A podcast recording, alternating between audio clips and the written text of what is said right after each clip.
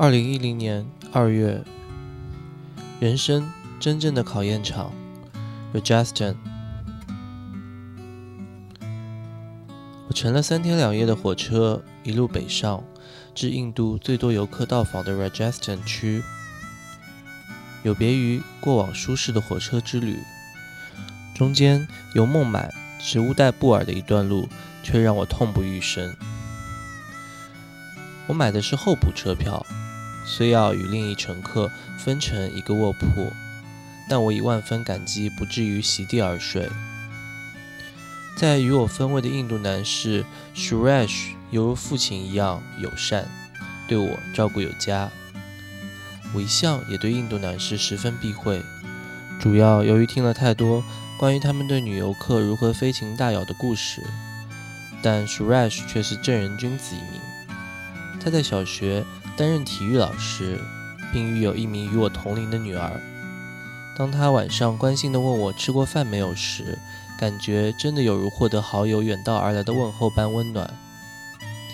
本来一切也十分顺利，到晚上时，我却突然头痛欲裂，加上后方有数个小孩大声吵闹玩耍，前方有两个男士以雄壮的声音聊天。旁边则有一个大家庭，吱吱不断地讨论日常生活琐碎事，同时我也要应付 Shresh 的闲谈。哦，我的天，那十多个小时的车程简直如时日般漫长。到凌晨时分，我在那半张卧铺上挣扎着要睡，但在窄如单人床的卧铺上，却躺着两个头脚相像的人，怎么说空间也不够。无论我换了多少个睡或坐姿。就是睡不着，再加上那仍然如紧箍咒般的头痛，令我整个晚上坐立不安。唯有不断于心里默念 mantra，才得以在内心找到平衡和忘记头痛。难以置信地等到了日出，看着柔和的阳光洒在这片干旱的大地黄土上，那反射出来的金光就如仙境般美丽祥和。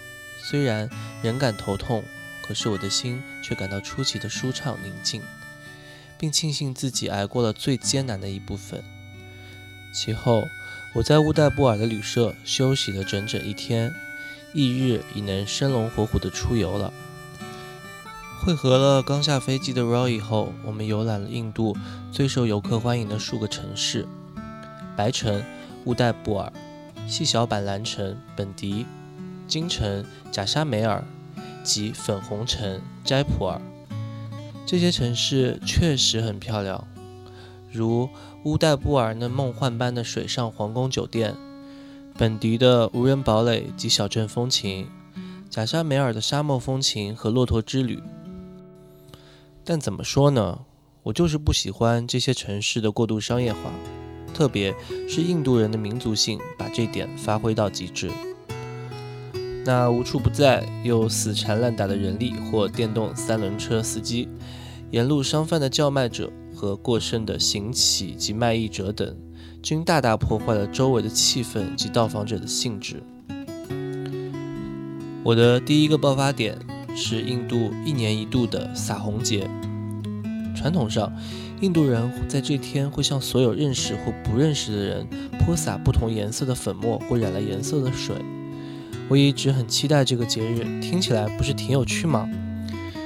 每个人的脸和身上均染满缤纷的色彩，有点像顽童大搞恶作剧一样好玩。于是，身处沙漠城市贾沙梅尔的我们，早上换上了旧衣服，便出门迎战。刚出门便见原本绯黄色的围墙和小路已经被染上了红、黄、蓝、绿等斑驳的颜料。就连白色的圣牛、路边的黑色小狗、路过的一群外国人身上，也不约而同地铺满了鲜艳的七彩颜色。有了心理准备，我们便大踏步走到战场上。当地人看到我们，便兴奋地走过来，边喊着 “Happy Holi”，边把染满颜料的手在我们脸上来回擦拭。如此下来，只不过走了两条街，我们全身已是金银橙红的颜色。最初半个小时，我们也十分享受这种与印度人的亲密互动，但却不自觉地走上了长长的不归路。把自己暴露于过百的当地人当中，不断的被他们撒上颜色粉末，脸上不知被涂了多少层颜料，几乎再也分辨不出眼耳口鼻。渐渐的，我们已对这个节日感到厌倦，加上我的一只拖鞋也破了，被迫赤脚而行，故只能希望尽快找到返回旅馆的路。最令我厌恶的是印度男性滥用了这个撒红的过程，作为亲近女性的手段。印度男性出了名的好色，我每每对他们十二万分避讳，与他们交谈亦可免则免。不过，为了尽情享受这节日，我便放下了平常对他们设下的防线。也因此，我终于亲身体验了沿途口耳相传的印度非礼传说。在撒红期间，被印度男士紧抓着搭肩拍照也算了。可是，当一群年轻人走近，并在我面上涂上颜料时，其中一人竟向我伸出怪手袭胸。我本能的用拿着破拖鞋的手顺势打在他头上。并对他破口大骂。不过，由于我当时太过激动，说出口的竟然是广东话。醒觉他根本听不懂，而改用英语警告他我要报警时，他却若无其事地仰天大笑，并装作没事人一般与同伴走了。那一刻，我确实很愤怒，渴望把他就地正法，但其后却觉得整件事情十分可笑，也为他们的病态感到悲哀。由于社会对男女关系的压抑与钳制，加上电影情节的扭曲，令印度男性对外国女性产生了不可理喻的错误观念，如他们会认为单身旅行的女性必是妓女，又或如果能和外国女性握手，即等于可和她上床等。这些事情听似天方夜谭，但不少住在大城市。思想并不如此的印度男士，均向我证实了这些诡异念头在印度男性中的普遍性。因此，要面对印度男士，例如要应付他们追问有没有男朋友，又或需不需要一个男朋友这样的问题，确实是对控制怒火以及要对众生给予无条件的爱等修行方式的一项重大考验。一山更比一山高。当我们到达有“粉红城”之称的斋普尔时，我便遇上了路上的最大挑战。斋普尔虽然被称为“粉红之城”，但我觉得它根本名不副实。粉红色的建筑物其实只有很小一部分，不能与白城乌代布尔依山而建的白色建筑群，或黄昏时京城贾沙梅尔的城墙和赫韦利闪耀着的金光相比。斋普尔也是 Rajasthan 省的首府，故人多车多，游客多，更多的是那些烦人的兜售生意者。我们不仅要避开路上繁忙的人流和车龙，还要终日与三轮车司机纠缠于议价间，着实累人。要在这个城市里保持心境平静，确实需要足够的导航。机缘巧合下。阿玛的北印拥抱团也来到了斋普尔，我便打算带两位香港朋友一起参加拥抱大会。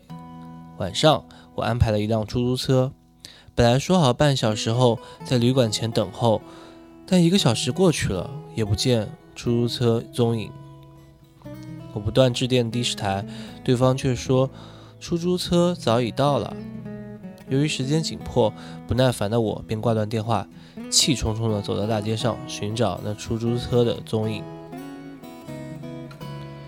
旅馆门外总会停泊着为数不少的三轮车，每当我走过去，车夫们总不厌其烦地询问：“小姐要去哪里？”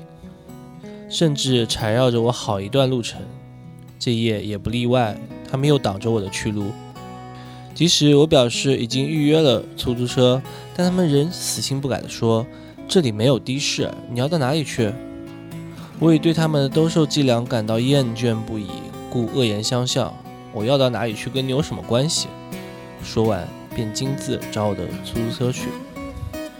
最后，我发现出租车停泊在大老远的一个角落，没好气的登车，并赶往会合朋友之际，终于得以平静下来。当我反思自己过去半个小时的心理状况时，不禁对自己性急的脾气苦笑起来。过去两个月，对百事处置泰然的心境往哪里跑了？刚才的只不过是鸡毛蒜皮的小事罢了，为什么会那么动气？